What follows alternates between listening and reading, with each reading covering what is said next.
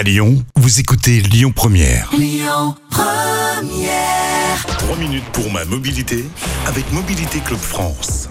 Bonjour à toutes, bonjour à tous. Merci d'être avec nous aussi fidèles chaque semaine sur Lyon Première pour votre rendez-vous consacré à la mobilité avec Yves Cara, le porte-parole de Mobilité Club France qui euh, en ce moment est sur les aires d'autoroute. Il va à la rencontre des vacanciers, des automobilistes pour euh, leur, euh, bah, leur, leur donner quelques petits cadeaux et leur poser quelques questions. Et ça tombe bien sur Lyon Première. On aime bien aussi les jeux de l'été. Bonjour Yves. Bonjour Christian, oui oui c'est le petit quiz de l'été euh, avec des questions qui sont euh, amusantes mais aussi instructives. Alors hein, c'est et quoi votre, euh, vo- votre périple ce- ce- cette année? Vous, vous êtes parti, j'imagine, de la région parisienne et vous allez jusque dans le sud de la France, c'est ça? Oui complètement, bah, je fais Paris-Paris en passant par Tours, Le Mans, Bordeaux, Agen, Montpellier, Ah ouais. Var, euh, Montélimar, Saint-Rambert d'Albon, il y a une très grande aire très sympathique et après je remonte. Donc voilà, pendant tous les, tout l'été je fais ça. Donc je fais un vrai tour de France, plusieurs milliers de kilomètres. Donc je peux vous dire que je rencontre les Français et les vacanciers. Bon, eh ben super. Allez, on a envie de jouer ce matin, donc euh,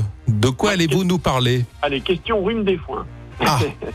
en moyenne, c'est en- c'est vraiment embêtant le rhume des foins, pour pas dire emmerdant. En moyenne, un éternuement aveugle un conducteur pendant combien de secondes? En moyenne, hein une, deux ou trois secondes quand on éternue. Ah, je dis, Ah, ah, ah, ah, ah, tchou Moi, je dirais bien deux secondes. Eh ben, ça fait trois secondes. Trois moyenne, secondes hein, Ah ouais. Eh, trois secondes. C'est long quand même, hein Ah, mais attendez, quand vous êtes à 130 km heure, 3 secondes, c'est 117 mètres de parcouru Ah ouais. en, en ne regardant pas devant. Donc euh, vous allez me dire comment faire Ben je sais pas, mais vous éternuez pas, vous vous empêchez d'éternuer. Donc euh, c'est voilà, ça peut paraître anecdotique, effectivement, question des foins, mais un éternuement peut provoquer un accident. C'est c'est déjà arrivé. Et un petit moyen mémotechnique d'ailleurs pour calculer approximativement la distance parcourue en une seconde, vous multipliez le chiffre des dizaines de la vitesse par 3. Par exemple, 90 km heure, vous prenez 9, vous multipliez par 3, vous faites 27 mètres à la seconde. Voilà, c'est en moyenne, et 130, donc ça fait 39 mètres à la seconde. Ah ouais, d'accord. Petit moyen mémotechnique sympathique. A-t-on le droit, Christian, de franchir totalement une ligne blanche pour doubler des cyclistes? Vous êtes sorti de l'autoroute, vous roulez sur des petites routes de campagne. Ah, il y a des cyclistes, il y a une ligne blanche, c'est pas grave, je passe. Mais a-t-on le droit de la franchir totalement? Non, Oui ou non? Non.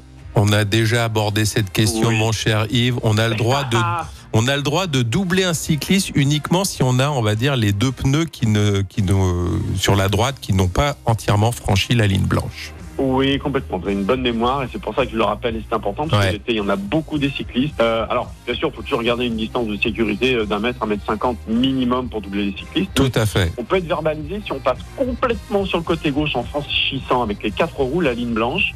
Alors, faut qu'il y ait un policier qui le voit. Et si vous pouvez pas le faire, c'est-à-dire si vous êtes obligé de chevaucher parce qu'il y a des cyclistes qui roulent à 3 ou 4 de front, bah, vous doublez pas. Voilà. C'est pénible, c'est embêtant. Donc, le message aux cyclistes, vous roulez pas 4 de front, au moins 2 pour qu'on puisse vous doubler. Allez, Voilà. une petite dernière. Petite dernière, le superéthanol, le E85, est fabriqué à partir de quels végétaux riches en sucre et en amidon Attention, il y a une petite subtilité. Oh, Le maïs, le blé ou la betterave?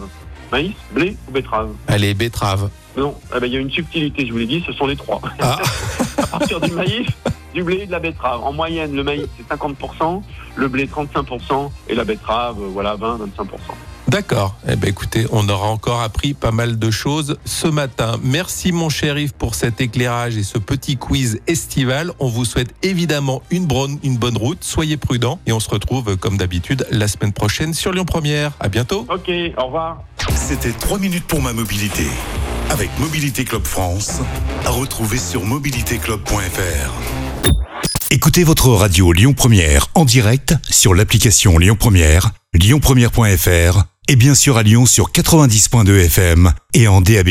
Lyon Première